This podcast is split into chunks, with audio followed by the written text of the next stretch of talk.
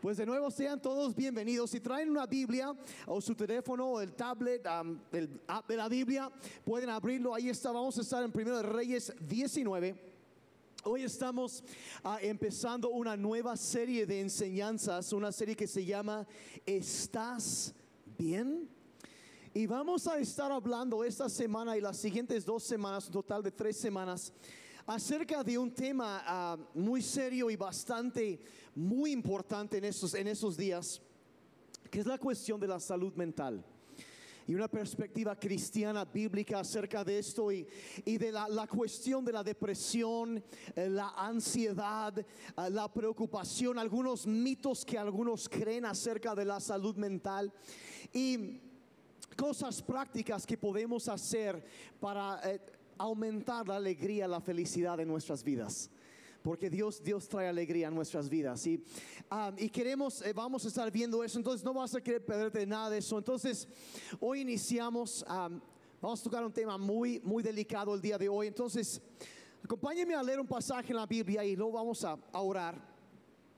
Primero de Reyes 19, versos 1 al 9. Dice la Biblia así, cuando Acab llegó a su casa, le contó a Jezabel todo lo que Elías había hecho e incluso la manera en que había matado a todos los profetas de Baal. Entonces Jezabel le mandó este mensaje a Elías. Que los dioses me hieran e incluso me maten si mañana a esta hora yo no te he matado, así como tú los mataste a ellos. Y Elías tuvo miedo y huyó para salvar su vida. Se fue a Berseba, una ciudad de Judá, y dejó allí a su sirviente. Luego siguió solo todo el día hasta llegar al desierto. Y se sentó bajo un solitario árbol de retama y pidió morirse. Basta ya, Señor, quítame la vida, porque no soy mejor que mis antepasados que ya murieron. Y entonces se acostó y durmió bajo del árbol. Mientras dormía, un ángel le tocó y le dijo, levántate y come.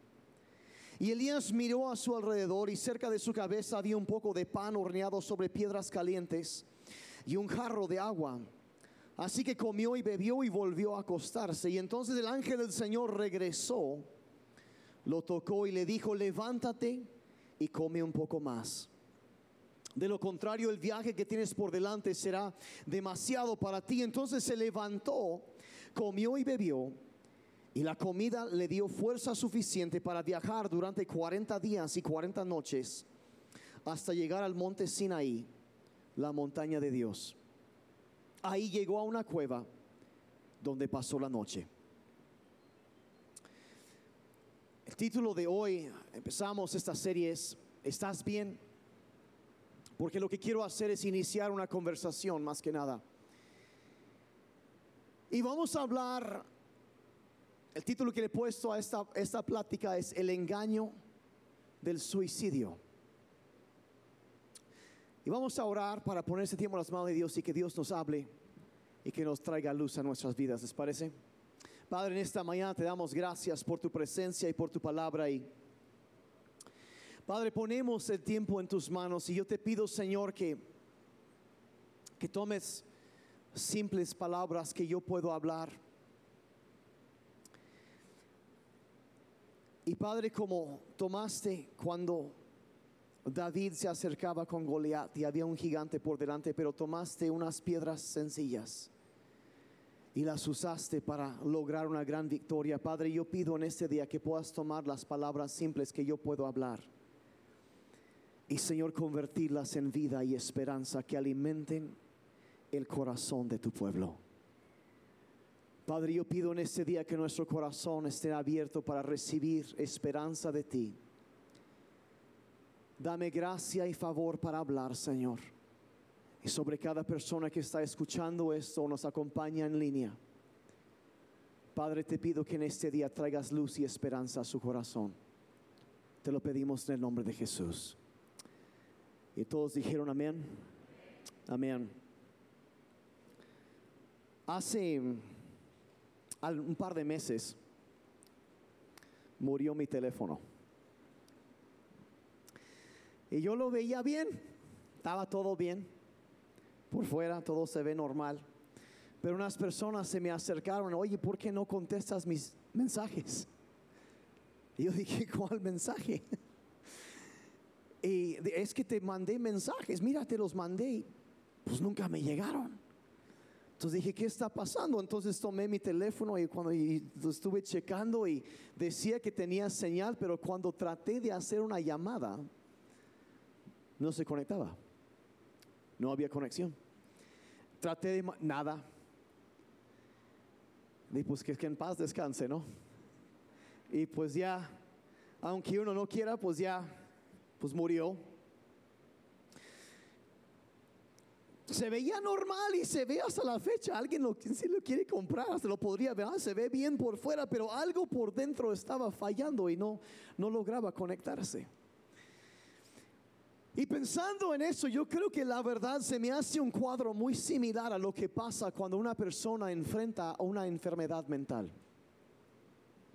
Que tratamos de... Es muy, muy, muy difícil de detectar, de verlo, porque la gente no se ve rota por fuera. ¿A poco no? ¿No vemos los moretones que traen en su alma? Las raspaduras, el dolor que traen adentro las piezas quebrantadas y rotas que trae uno por dentro. La gente no, no anda en la calle enyesado de pies a cabeza y no lo podemos ver tan fácilmente, pero en las situaciones que es real y algo está roto, está fallando por dentro. Y como el teléfono que no se conectaba igual, cuando una persona está batallando con alguna enfermedad mental, alguna, algún problema está, lo primero que sucede es se le hace difícil recibir los, las cosas buenas que vienen hacia ellos. Como que no lo perciben, es difícil percibirlo. Y luego cuando tratan o dijera la verdad, tratamos a veces de conectarnos con otras personas. A veces resulta muy difícil entablar una conexión. Que entiendan y sientan lo que estamos viviendo y, y, con cuando una persona está batallando muchas veces con depresión, a veces lo que siente es que que no puede hablar abiertamente con otras personas porque siente que si les comento lo que estoy viviendo, los va a destruir.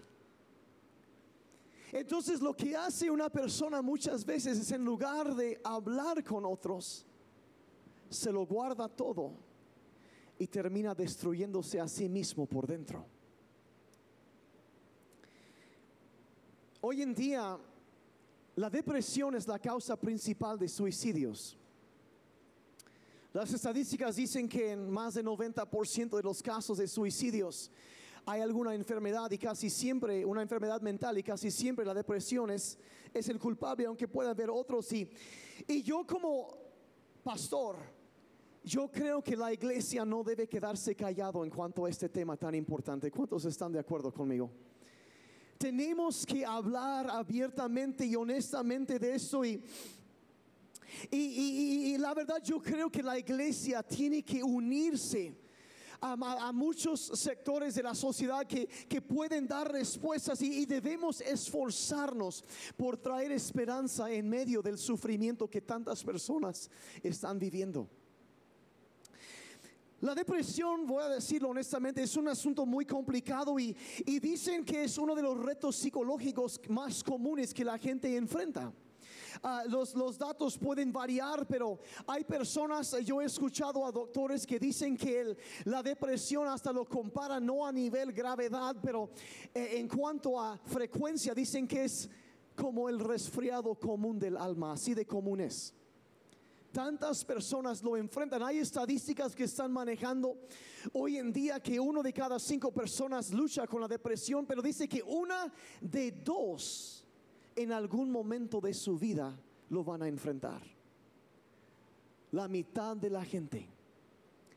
Y es algo, entonces uno podría decir, quizá tú no lo has enfrentado, quizá yo sé que hay muchos que están aquí que lo hemos enfrentado. Y si tú no lo has enfrentado, te garantizo que un ser amado tuyo lo ha enfrentado o lo está enfrentando. Y es un, ¿cómo, es? ¿Cómo es? Es un, la depresión es un sentir de, de tristeza, de, de, pesadez. Es como que algo viene para, eh, como si viene a bajar la velocidad a tu vida. Como si vas avanzando y como que te estuviera frenando y como que todo en la vida se detiene. Y quienes hayan o que hayamos enfrentado eso te dirán que no solo es una cosa en tu mente o en tus pensamientos, sino que es una realidad también que sientes en tu cuerpo. Por ahí alguien dijo una vez que no solo está en la mente, sino también hasta en el estómago. Y lo sentimos así afecta la totalidad de nuestro ser y, en las siguientes semanas vamos a estar viendo una perspectiva holística bíblica acerca de todo eso y, y pero siendo una cosa tan fuerte, tan importante y, tan que ha lastimado a tantas personas, lo más quizá lo más raro, lo que más resalta en mí, eh, la pregunta que surge en mí es, es que yo no sé cuántos se han dado cuenta que aparte del sufrimiento que muchos viven, hay un estigma que se ha asociado con la enfermedad mental. ¿Han visto eso? Es, y no, no lo entiendo. Es, se, dan, se dan cuenta que muchas veces las personas que batallan o, o batallamos, eh, guardamos silencio y sentimos vergüenza por la enfermedad y pensamos que somos débiles por, por esa enfermedad. Y la verdad no entiendo eso. Yo, yo la verdad, yo, yo, yo, yo quiero y yo anhelo, yo quiero como pastor yo quiero, yo creo que ese estigma ya es hora de quitar ese estigma. ¿Cuántos están de acuerdo? que las personas que están batallando puedan acercarse y abrirse en confianza sin que los estén ah, rechazando, que alguien los escuche, que los atiendan, que los abracen en lugar de alejarlos y que sigan, que tengan que batallar y, y sufrir en silencio. Yo creo que la iglesia debe ser el lugar más seguro para enfrentar tus batallas. Y yo creo que al lugar de pasar por esas puertas, entras a un lugar. Yo quiero que City Church tenga una cultura de, de amor, de aceptación, donde, de apoyo, en donde, donde no estigmatizamos, donde no alejamos personas que están batallando, sino que los abrazamos y, y nos unimos fuerzas y los levantamos. ¿Alguien está conmigo? Bueno, como la tercera parte más o menos. Yo, ok, gracias. Ya, ya, ya es mayoría. Y la verdad, yo, yo a veces, yo he visto tantas cosas que se han hablado, a veces por, eh, híjole, a veces por cristianos los más. Miren, no hay tanta diferencia entre una enfermedad mental y alguna otra enfermedad física no es una muestra de debilidad, no es, no es de que eh, yo, me acuerdo cuando yo era niño una vez rompí mi brazo, ¿sí? Me creí el gran motociclista y pues aunque sea mi moto y que me voy a estampar y me rompo el brazo. ¿eh? Y anduve por tres meses. ¿Y cuántos saben que un niño que llega enyesado a la escuela es la celebridad? Todo mundo, a poco no, llega todo el mundo quiere firmar y, y todo el mundo los ayuda y así. Y, y, una persona que está batallando con alguna otra enfermedad, la gente se acerca y, y los apoyan y los levantan. Y, pero una persona que lucha con una enfermedad mental muchas veces esconde el hecho de que están hablando con su terapeuta o, o con un consejero y no quieren que nadie se entere que lo recetaron un medicamento. Y, honestamente yo no entiendo eso. No entiendo eso. Yo, yo, o sea, la verdad, si, si algún órgano en tu cuerpo está fallando, tienes un problema del corazón, vas con el cardiólogo para que te manden medicina. Si tienes un problema con tus riñones, vas con el doctor para que te mande medicina. Y si otro órgano está fallando,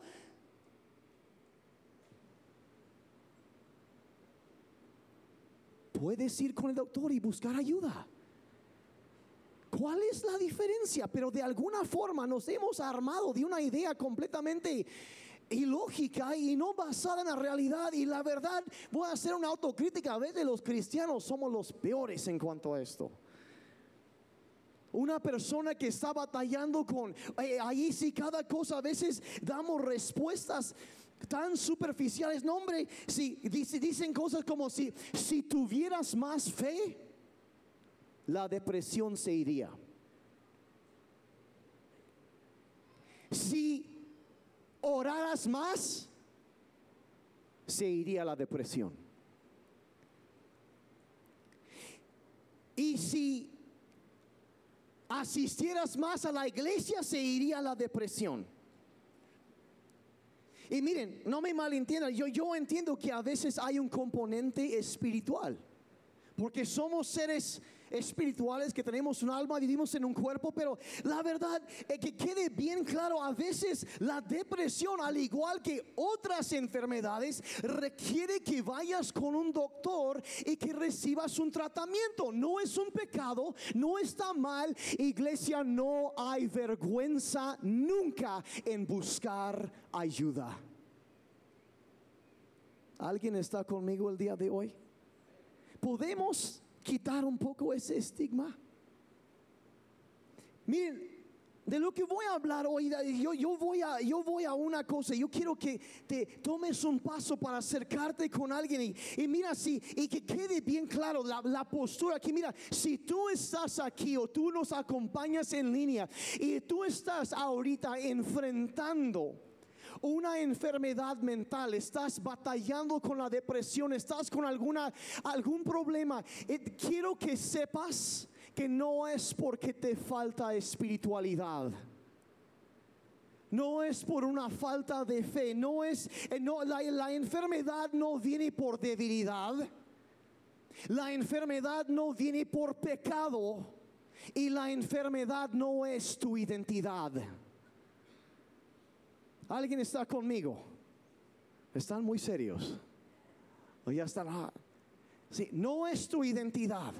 No es tu identidad y, y, la verdad yo si pudiera es más, sabe que está bien no estar bien. Pero no está bien quedarte callado. A veces es parte de la vida y lo enfrentamos. Y si con todo lo que voy a hablar el día de hoy, yo quiero como iglesia que quitemos el estigma. Que, que, abracemos y demos un consejo realmente sabio a las personas que están batallando. Y para aquellos que están batallando, quiero traerles ánimo. Yo quiero, ah, quisiera, eh, si hay una sola cosa que quiero lograr ahorita es empujarte hacia el conectarte con otras personas. Que, no te quedes callado, que, que tomes el paso. Si alguien se, te pregunta, ¿estás bien? Que tomes, que tengas el valor y el ánimo de decir, ¿sabes que La verdad, no estoy tan bien. ¿Me puedes ayudar? E iniciar esa conversación y saber que no estás solo. No estás solo. Hay gente que te ama. Acércate a alguien acércate a alguien y habla con alguien, inicia una conversación. No tienes que enfrentarlo solo. ¿Están conmigo? Ahora, yo la verdad no soy psicólogo y no pretendo ser uno. Hay personas aquí mucho más altamente capacitadas que yo. hay personas que, y, la verdad, pero al estudiar eh, los temas, yo empiezo a darme cuenta a nivel sociológico que hay ciertos factores hoy en día que ah, en nuestra sociedad que, están... Eh, siendo factores que, que incrementan las tasas de depresión, de suicidio. Y quiero mencionar muy rápidamente unos tres. Y, y, aunque yo sé que hay áreas de nuestra sociedad que han mejorado, ¿cuántos saben que la sociedad ha mejorado? Pero ¿cuántos saben también que la sociedad en algunas maneras se está degenerando?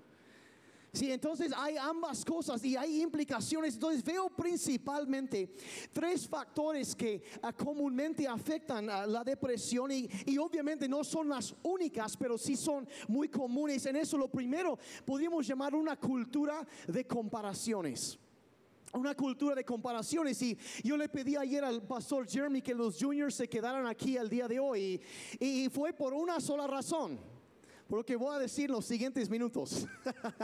Porque, ¿cuántos saben la verdad? Seamos, las redes sociales son bien divertidas. A ver, confiesen. Está bien, o sea, no está bien. Digo, está bien, no está bien. No. Ah, eh, ¿Son divertidas o no? Pero voy a decir algo. Sin que se oiga el afán de una... No, no. Algunos de ustedes, las redes sociales les están haciendo un daño terrible. Absolutamente terrible. Y hay quienes argumentan, no, es que es una herramienta y entiendo ese argumento. Nosotros tenemos aquí una estrategia para conectarnos con personas por medio de las redes sociales para traerlos y que conozcan la esperanza que hay en Cristo. Es una herramienta. Pero la pregunta que, que, tengo que lanzar aquí, ok, es una herramienta, pero la pregunta es, ¿estás tú usando la herramienta o será que la herramienta te está usando a ti? Porque extrañamente somos la generación más conectada en toda la historia, pero al mismo tiempo somos la generación más aislada. Y muchas personas han llegado a un punto en donde ya no saben comunicarse de frente con otras personas. La única manera que saben comunicarse es con sus pulgares. Solo así. Y pensamos que nos estamos conectando. Ah, yo tengo 4.996 amigos en Facebook y no conoces ni uno de ellos más conectados, pero más aislados que nunca en nuestras vidas. Y el problema es que, que empezamos a ver situaciones en nuestra vida y, y, ahí estás en la escuela o en el trabajo y viendo Instagram y, y pasas y algún amigo anda en Cancún de vacaciones y dices, ay, no se vale yo aquí encerrado en mi oficina y ellos de vacaciones y qué pasó con él. Y mira, lo que deberías hacer es concentrarte en tu trabajo, no en Instagram y Dios va a proveer para tus vacaciones por medio de tu trabajo. Y, jóvenes, no, no, tus papás no me pasaron una lana para que te dijera eso, no más quería aclarar, ¿sale? Por si lo sospechabas.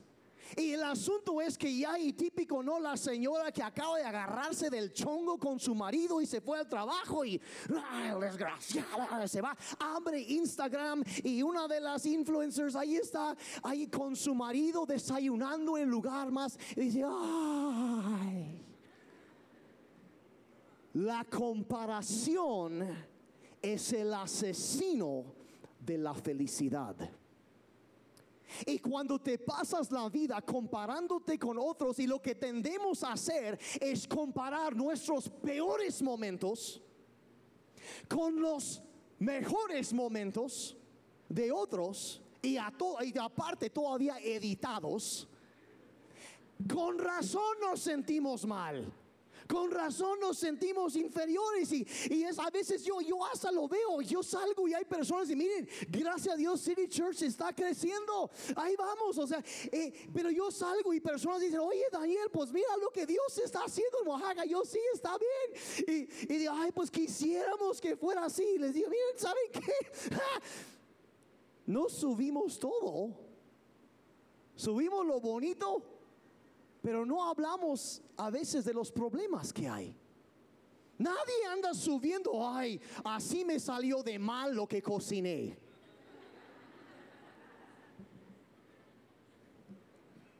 Así mi marido dejó sus en el piso sus calzones.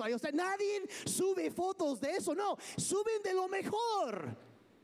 Y no es cierto. Y nos pasamos comparándonos una cultura de comparación constante con otras personas. Y en la comparación es el asesino de la felicidad.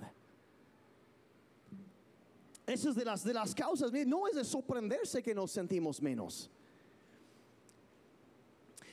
Entonces, una cultura de comparaciones. La, la, segunda cosa que veo también es que veo el efecto de una, ahora sí, de una generación sin padres.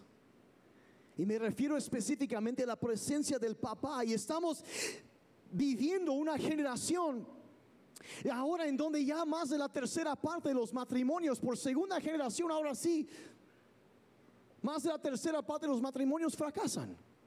Y tenemos jóvenes y, eh, niños que están creciendo sin la presencia de su papá. Y, y, aunque muchas veces papá quizá sí está físicamente presente, emocionalmente está completamente desconectado de su familia. Y vive alejado, aunque está ahí presente. Y mira, en la Biblia descubrimos que el papel de un papá, del padre, es, tiene dos papeles. Un hombre, el, papá, eh, lo que encontramos ahí básicamente es formar la identidad de sus hijos. Y lo hace de dos maneras, un papel doble. De un lado, él los afirma. Los levanta con sus palabras, los afirma, pero también es un papá que corrige y que disciplina. El que dice, mira, vas bien, vamos a corregir esto. Y afirma y corrige. Y levanta y disciplina. Y mantiene. Y eso va formando, dando una identidad a los hijos. Y eso es la manera que Dios nos trata a nosotros. Habla de cómo Él nos ha adoptado como hijos suyos, que nos conoce por su nombre, nos ha dado una identidad. Y que Él también nos corrige porque nos ama. Y, un padre terrenal debe hacer eso, pero cuando eso no está, empieza a haber una crisis de identidad y es lo que vemos hoy en día. Por todas partes la gente está gritando acerca de la identidad, pero como nunca están más confundidos acerca de su identidad.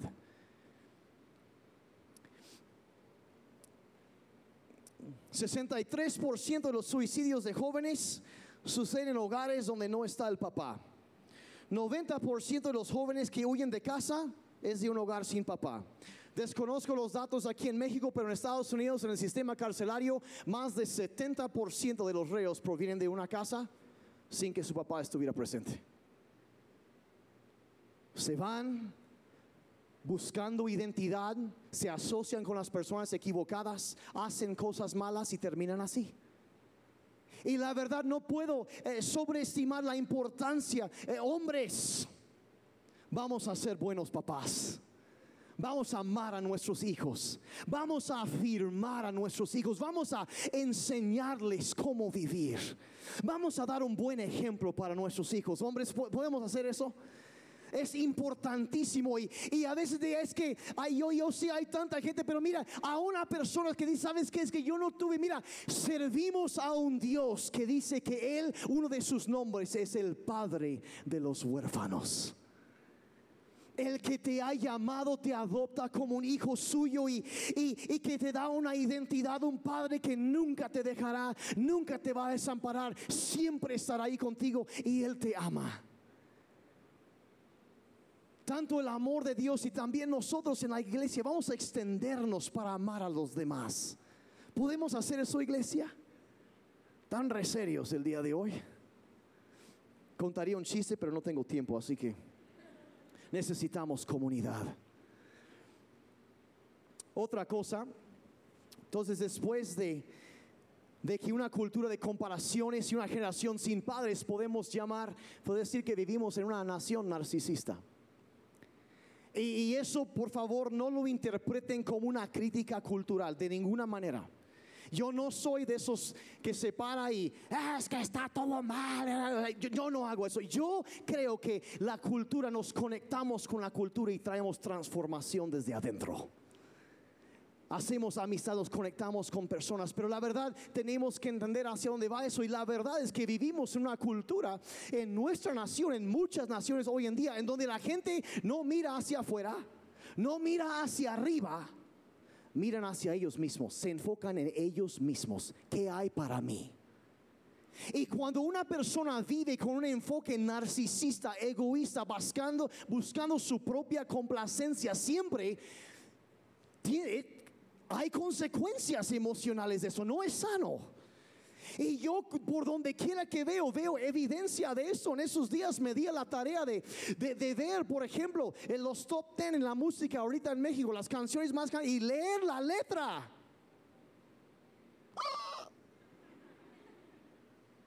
Yo me asusté.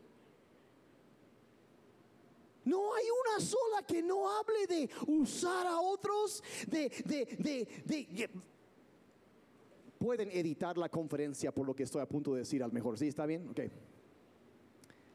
La canción número uno, según ayer, se, se trata de un chavo que se va, perdonen por lo que voy a decir, pero lo voy a decir, a perronear a la disco,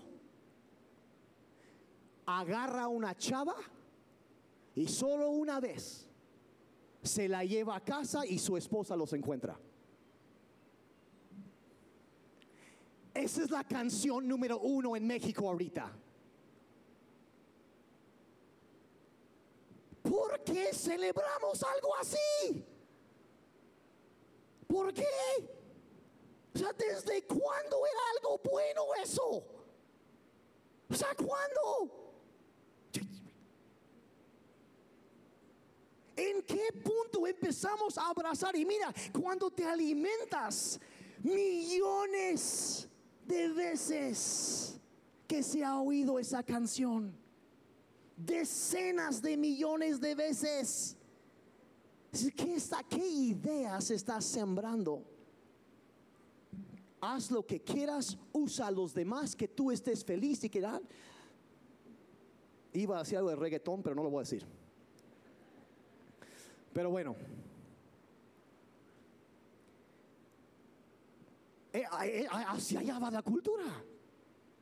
Y cada cosa que se hable, la verdad, esa clase de cosas, de, canciones que hablan del suicidio. Y eso aquí es donde se pone así como que, o sea, eh, algunos hablan abiertamente de eso y, y ha estado aumentando. Los datos lo demuestran. Donde quiera que lo veas va aumentando y aunque no lo crean, el suicidio es contagioso.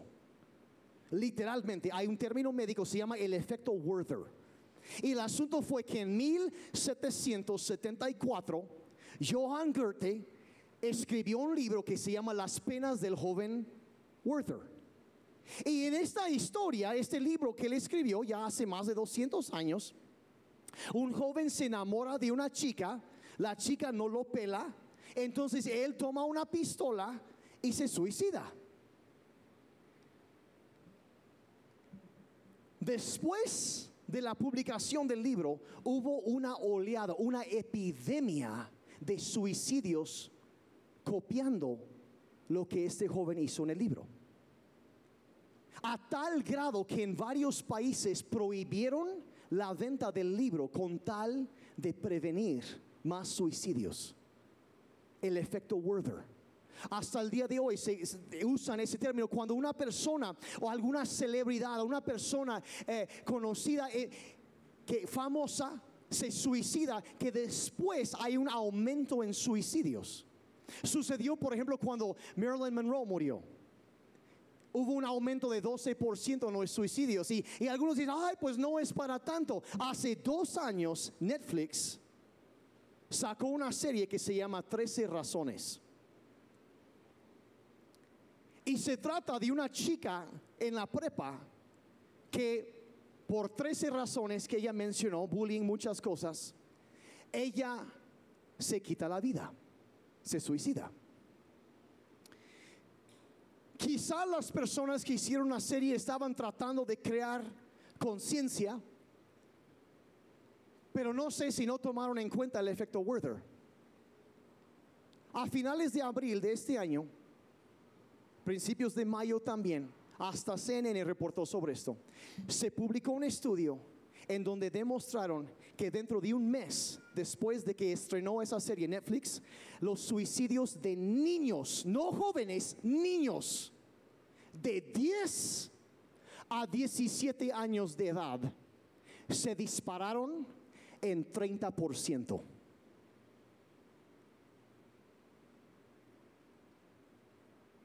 Si la cultura, hay cosas que no son sanas que están pasando.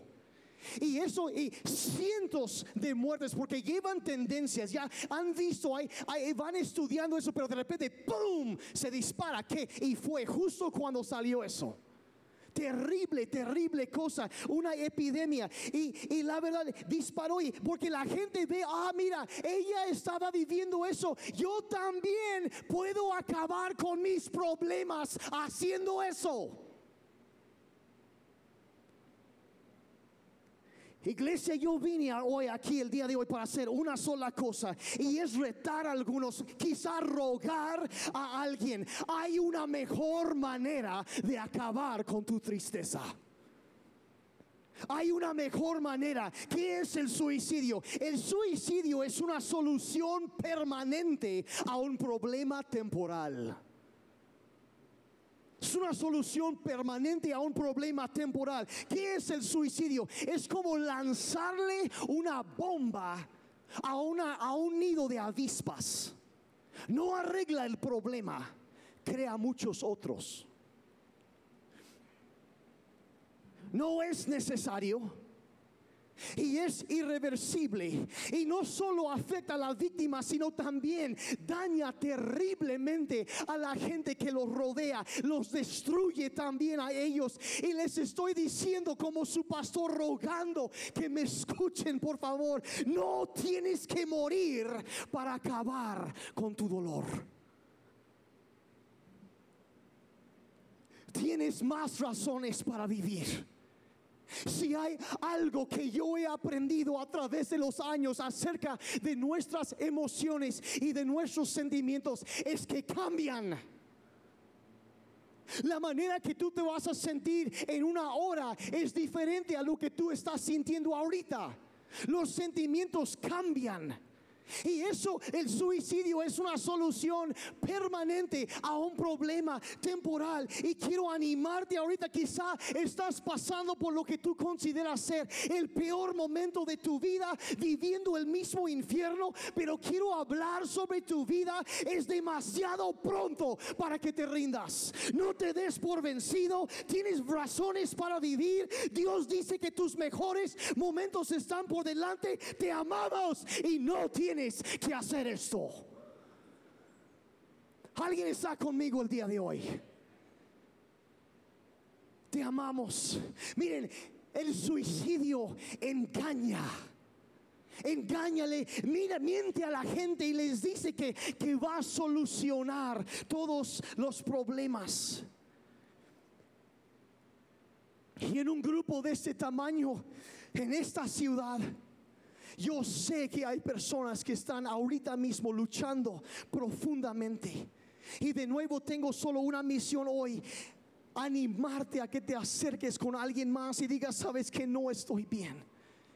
Por favor, ayúdame. No te quedes callado. Acércate con alguien. Y mira, si tú eres esa persona que está sufriendo, estás aquí o estás viendo, te quiero decir, antes de tomar ese paso, antes eh, de hacer algo, por favor, incluso hoy, por favor, si, si es que no sé con quién hablar, mira, toma tu teléfono y llama a Saptel. Es un servicio que eh, eh, ahora lo apoya la, la Secretaría de, de, Salud y también la UNAM. El teléfono es 55 52 59 81 21. Y hay profesionales ahí que están esperando para ayudarte y darte ánimo y darte recursos para que salgas adelante. Pero por favor, no te quedes callado. No te encierres. Por favor, busca ayuda. Y si dices, no me acuerdo de todos esos números, marca 911 y diles, por favor, ayúdenme hay recursos, hay esperanza. Por favor, por favor. No tienes que morir para que acabe el dolor. ¿Alguien puede decir amén a eso? No, no, no tienes que morir para que acabe el dolor. Yo quiero en el, tiempo, el, tiempo que nos queda ahorita, contarles una historia ahorita que leímos ahí en Primero de Reyes y Elías, el hombre que, figura en esa historia, es uno de los grandes siervos de Dios. Ah, él hace milagros en el Antiguo Testamento como eh, ningún otro, la verdad, y ah, levantó muertos. Fue alimentado por pájaros incluso. Señor, tengo hambre, ahí te va. Y va unos cuervos, le llevan comida. Es un buen arreglo, ¿no? Y, y, varias cosas, de un gran hombre de Dios, pero, pero en el pasaje que acabamos de leer, él, él está pidiendo que Dios lo mate. quiere morir, anda con sobre aviso de, de suicidio. ¿Cómo llegó a eso? Bueno, para entender eso tienes que leer el capítulo anterior, que no hay tiempo, pero es de las, de las historias increíbles en la Biblia, 1 Reyes 18, que él ah, es un hombre de Dios y, y se acerca ah, y reta a un 800 profetas satánicos o sacerdotes satánicos a una competencia. Dice, mira, vengan a tal lugar. Elías era tremendo, ¿eh? Vengan a tal lugar y vamos a hacer dos altares y le vamos a poner un sacrificio encima. Yo voy a hacer uno y ustedes van a hacer uno. Y luego lo que vamos a hacer es esto. Ustedes van a orar a su Dios y yo voy a orar a mi Dios. Y el Dios que contesta con fuego cayendo del cielo, pues Él es el Dios de- verdadero. Es un buen reto, ¿no? Muy buen reto. Entonces, los, los, los malos ahí se ponen a bailar y a cortarse y hacer un montón de ritos satánicos y todo eso. Y, y, y Elías, la verdad, se la pasa burlándose de ellos. Igual se fue al baño. Literal, así dijo. Griten más fuerte. Se fue de viaje. O sea, un hombre solo burlándose de 800. Mm, Usualmente es al revés, ¿no? Pero bueno. Elías no era normal. Entonces, entonces eh, al fin ellos, este, ya, y dice, ya, ya, ya, al final del día, y, y todavía dicen, saben que ustedes vayan primero. Ustedes hagan. Por fin dice, ya fue suficiente, mira, ya. Y dice, es más, suben, por favor, el nivel de intensidad, échenle agua todavía encima del altar. Entonces lo empapan, se llena, levanta sus manos y dice, oh Dios, que este pueblo conozca que no hay otro como tú. Cae fuego del cielo. Y luego en clásico estilo, Antiguo Testamento, mandan matar a todos los malos. ¿Cuándo le dan gracias a Dios que no vivimos en el Antiguo Testamento? Amén. Entonces ya, entonces eh, ya, y luego para colmo, el rey anda en caballo en su entonces Elías y se va corriendo a pie y le gana al caballo. Típico Usain Bolt, casi así. No, era, un superhéroe. Entonces, el asunto es que y el día siguiente sucede lo que acabamos de leer. Dense cuenta aquí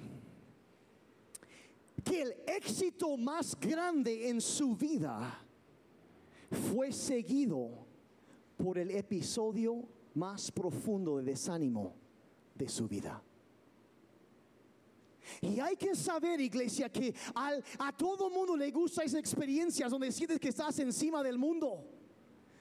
Pero también hay valles en la vida.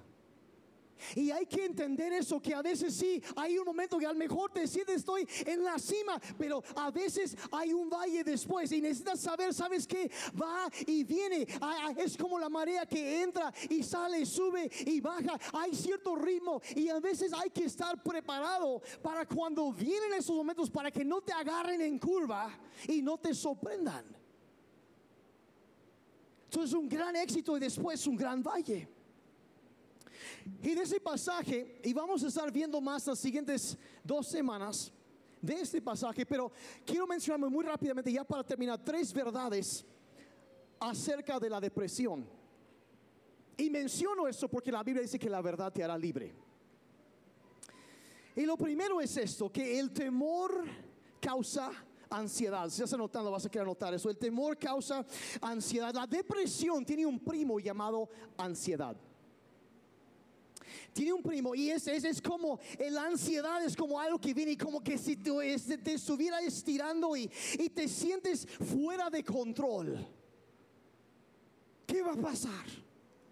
Y a diferencia de eso, la, la depresión es como, se siente como que algo que viene desde afuera que te cubre y, y encima que te quiere detener. Y típicamente si tienes alguna clase de ansiedad, la depresión trata de seguir. Y si andas con depresión, la ansiedad está a la vuelta de la esquina. Muchas veces van de la mano. Vi esta explicación de los dos, se me hizo muy acertado. Dice, tener ansiedad y depresión es como estar asustado y cansado todo el tiempo. Es el temor al fracaso, pero no sentir ganas de ser productivo. Es querer tener amigos, pero odiar socializar. Es querer estar solo, pero no querer la soledad. Es sentir todo al mismo tiempo y también sentirte entumecido. Se me hizo una descripción tan acertada. ¿Cómo se siente eso? Y, es un cuadro de cómo se sienten esas cosas. El temor causa ansiedad. Regresemos a la historia aquí de, de Elías en verso 2 dice entonces Jezabel le mandó este mensaje a Elías que los dioses me hieran e incluso me maten si mañana a esta hora yo no te he matado así como tú los mataste a ellos. Entonces Elías tuvo que miedo y huyó para salvar su vida. Él huye por temor y el temor lleva a la ansiedad. Y aquí está la clave. Si quieres anotar algo, anota esto. Que cuando la ansiedad llega, tus pensamientos no son confiables. Cuando estás batallando con ansiedad, tus pensamientos no son confiables, no eh, entran cosas que no son normales en tu mente y nos, nos sentimos fuera de control y empezamos a tomar decisiones raras y lógicas, cosas no tan listas. Hay momentos donde no puedes confiar en tus pensamientos. Y aquí es lo que, mira, vean lo que pasó con, con, Elías. O sea, Jezabel, una mujer malvada, eh, amenaza con matarlo. Entonces, ¿qué hace? Huye y le pide a Dios que Dios lo mate. ¿Dónde está la lógica en eso? O sea, no hay. O sea, no, él tiene miedo a morir, así que que lo maten. Bastante lógico, ¿verdad? Si una persona que está luchando con ansiedad, con depresión, mire por favor, no debes tomar una decisión en ese momento porque no hay momentos donde no puedes confiar en lo que estás pensando. Y hay momentos donde llega la ansiedad a tu vida y en lugar de estar escuchando esos pensamientos, lo que tenemos que hacer, y yo estoy aprendiendo esto, es en lugar de escuchar los pensamientos, mejor empieza a hablarte a ti mismo. En lugar de escucharte, háblate. Esto también va a pasar. Voy a estar bien, las cosas se van a arreglar. En lugar de hundirnos en una, en una situación, una espiral descendiente de pensamientos ilógicos, mal fundamentados, es lo que nos hace la ansiedad. Nos sentimos fuera de control y queremos controlar todo. Y hay que abordarlo, hay que enfrentarlo. ¿Sabes que Mira, esto va a pasar. Así no van a acabar las cosas. Eh, Dios está conmigo, mi familia me ama. Hay algo bueno por delante. Daniel, tú puedes con esto. Y empezamos a hablarnos a nosotros mismos en lugar de escucharnos a nosotros mismos. ¿Me están siguiendo? Segunda verdad que encontremos después de que el temor causa ansiedad es esto que la depresión nos desconecta de otras personas. Es uno de los, aislamiento es uno de los síntomas más comunes de la depresión. Y escuchen, el aislamiento no es el lugar correcto para que pelees tus batallas. No te encierres. No, no, no. Eh, mira, no quieres pelear solo. No quieres hacer, necesitas involucrar a otros en tus batallas. El remedio que Dios nos da en tantas situaciones, para tantos problemas, son personas. Al mejor, la solución a lo que tú estás enfrentando está sentada junto a ti ahorita mismo. Vean aquí, pero cuando uno está ansioso, y su pensamiento ya no es confiable, empiezo a volverme ilógico. Y uno empieza a hacer cosas que dices, oye, ¿por qué está haciendo eso? Vean lo que hizo Elías en el verso 3. Dice, se fue a Berseba, una ciudad de Judá, y dejó ahí a su sirviente. Luego, verso 4, siguió todo el día hasta llegar al desierto. Si hay un lugar en todo el mundo donde no quieres estar solo, es el desierto. Sí, su pensamiento no estaba confiable, estaba haciendo cosas. Dice, se sentó debajo de un árbol solitario de retama y pidió morirse. Entonces nos aislamos y luego, y algunos conocen bien cómo se siente esto. Empezamos a tener pensamientos como, estoy tan solo, es que nadie me entiende. Nadie ha pasado por algo así antes. Y aunque hay 8 mil millones de personas, es que nadie me entiende. Nadie me ama. Soy un desastre. Soy un fracaso. Sería mejor que no estuviera. Nadie me va a extrañar. Estoy solo. ¿quién se daría cuenta si ya no estoy? Estoy solo. Y empezamos a llenar la mente con pensamientos tóxicos. Ven el verso 10, dice, está hablando con Dios, dice Elías, dice, es servido con gran celo al Señor Dios Todopoderoso, respondió Elías. Pero el pueblo de Israel ha roto su pacto contigo, derribó tus altares y mató a cada uno de tus profetas. Yo soy el único que queda con vida y ahora me buscan para matarme a mí también. Es un cuadro de lo que la depresión así Está aislado, su pensamiento está fallando, eh, se ha tragado mentiras, está creyendo cosas, no puede confiar en su pensamiento. Y lo que hay que entender aquí en esos momentos es que la gente es la solución el acercarte a otros, el fortalecer tu relación es la solución. No lo puedes lograr solo y no sé por lo que estás pasando ahorita, pero sí sé que no lo puedes hacer solo. Eso sí sé. Acércate a alguien. Habla con ellos. No te aísles. Somos más fuertes juntos. Y miren, perdón por hablar tan directo, pero tienes que abrir tus ojos y darte cuenta que hay gente alrededor de ti que te ama más de lo que puedes imaginar. Pero no solo abrir tus ojos, tienes que abrir tu boca y decirles lo que estás pasando. Porque si tú no lo dices, ¿cómo se van a dar cuenta? ¿Cómo van a saber? Por favor, acércate. Te animo a que seas valiente, tomes el paso de hablar con alguien.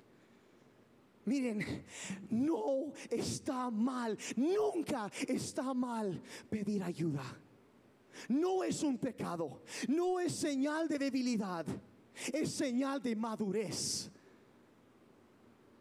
pedir ayuda.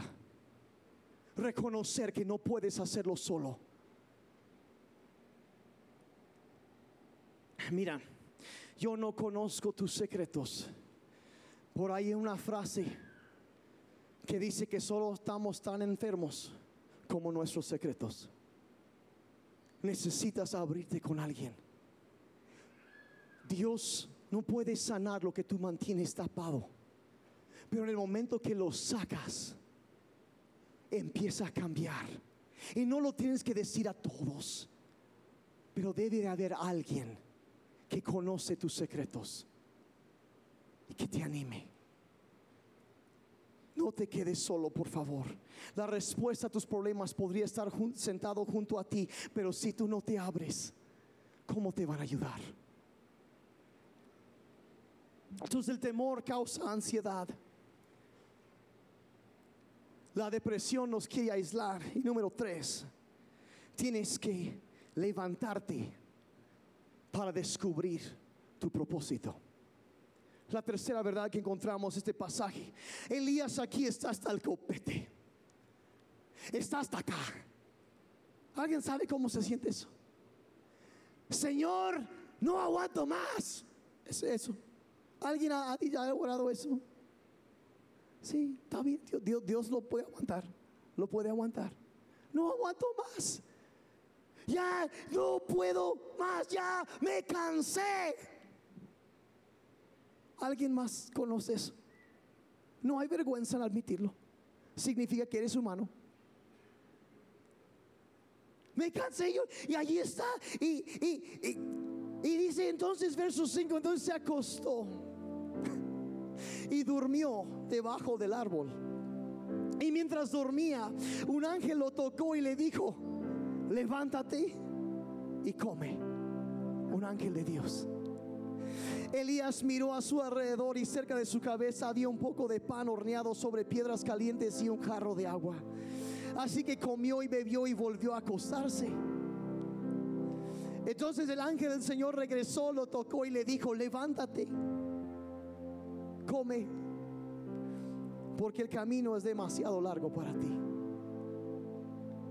Y como que hay tanto que podemos aprender de eso ahí. Miren, miren, no, no lo tomen a mal, pero cuántos problemas en nuestras vidas se solucionarían si tan solo durmiéramos ocho horas cada noche. Voy a hablar de esto en las siguientes semanas. Descansar. Quizá tú estás pidiéndole a Dios, Señor, ayúdame con eso. A veces la cosa más espiritual que puedes hacer es tomarte una siesta y nada más descansar. Y veo como el ángel llega y, él ya está físicamente exhausto. Y, llega, oye, oye, oye, Elías, oye, se ve que estuvo cañón lo que pasaste. Mira, levántate, come algo.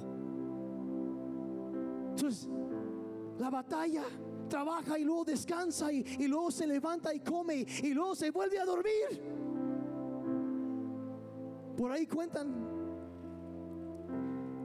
que los gorilas y hablando de la cueva, hay gorilas, a veces donde el, macho gorila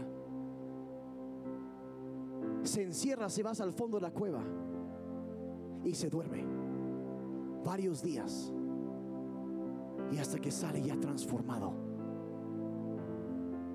Y si te sientes en el fondo de la cueva, descansa. Y luego te levantas, levántate, dice, y come y empieza a alimentarte bien. Mira, tú no tienes que morir. Igual lo que necesitas es cambiar tu dieta.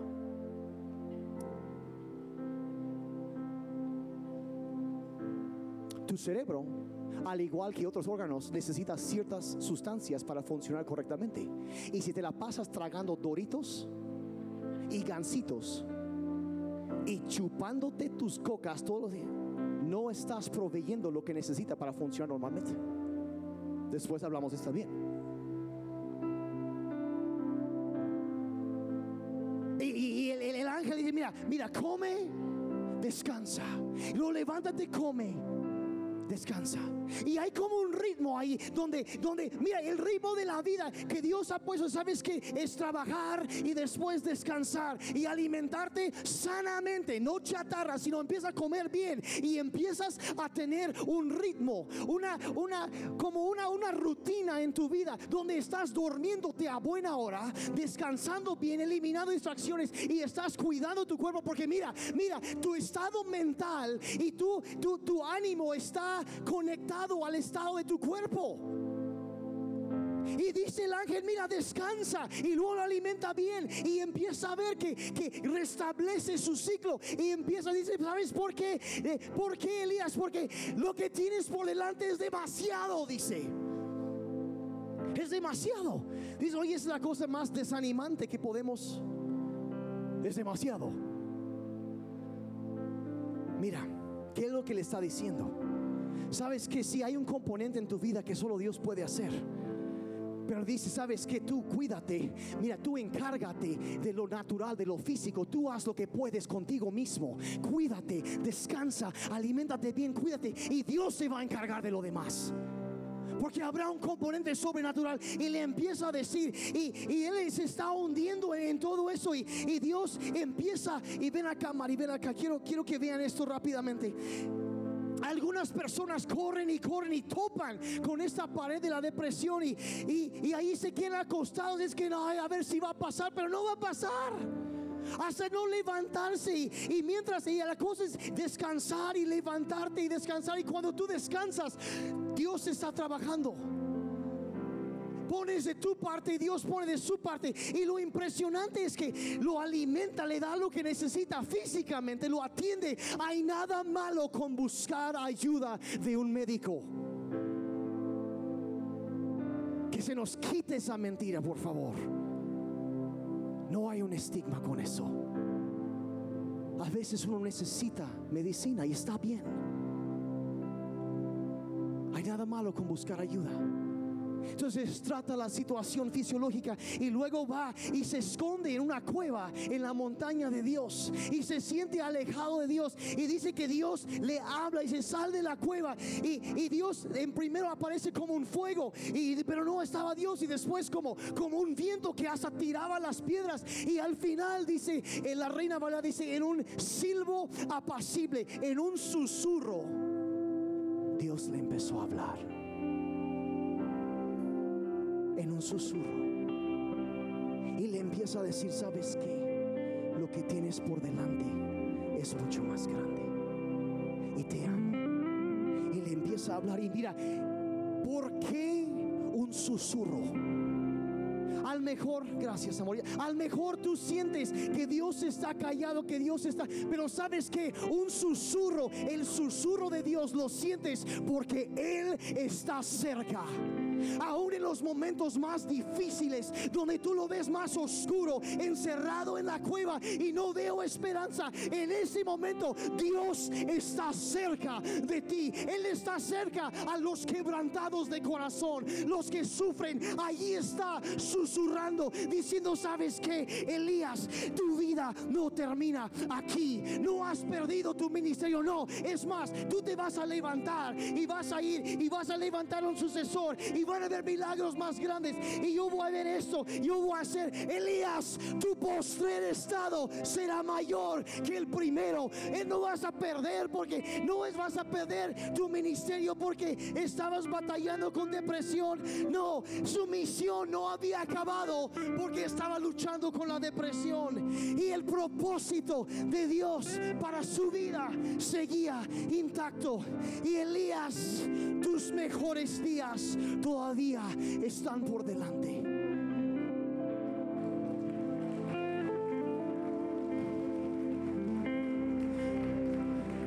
Pero ojo, Elías tuvo que levantarse para descubrir su propósito. Ahora, ¿qué significa eso?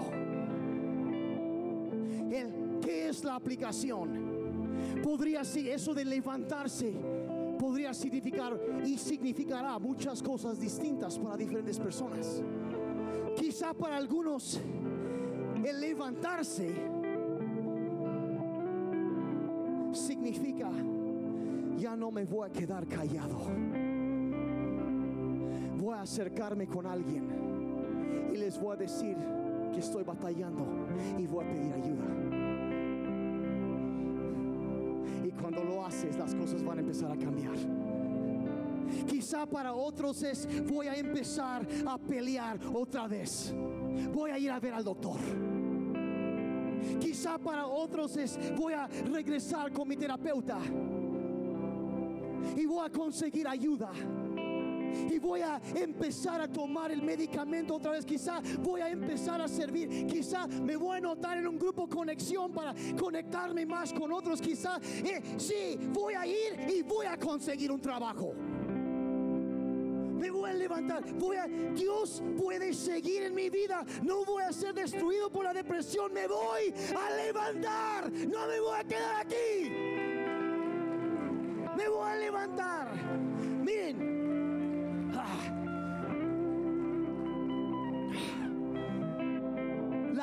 ansiedad, la depresión, el suicidio son cosas que no se solucionan solo. Algunos son tentados.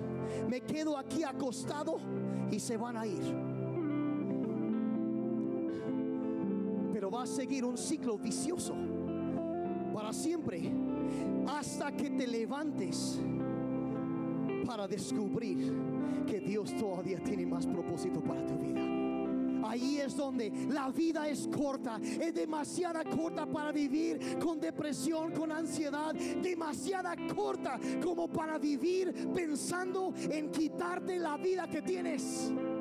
Es demasiado corta y quiero retarte hoy a que te levantes. Que te levantes, todos moriremos un día, pero es la decisión de Dios y ese día no es hoy. No es hoy. Y quiero decirte que tú que te estás batallando, levántate, levántate. Tu futuro es más brillante que tu pasado. Lo postrero será mayor que lo primero. Y a cada persona escuchando esto, levántate porque lo mejor de Dios aún está por venir. Y si lo creen, pónganse de pie. Vamos a alabar a Dios.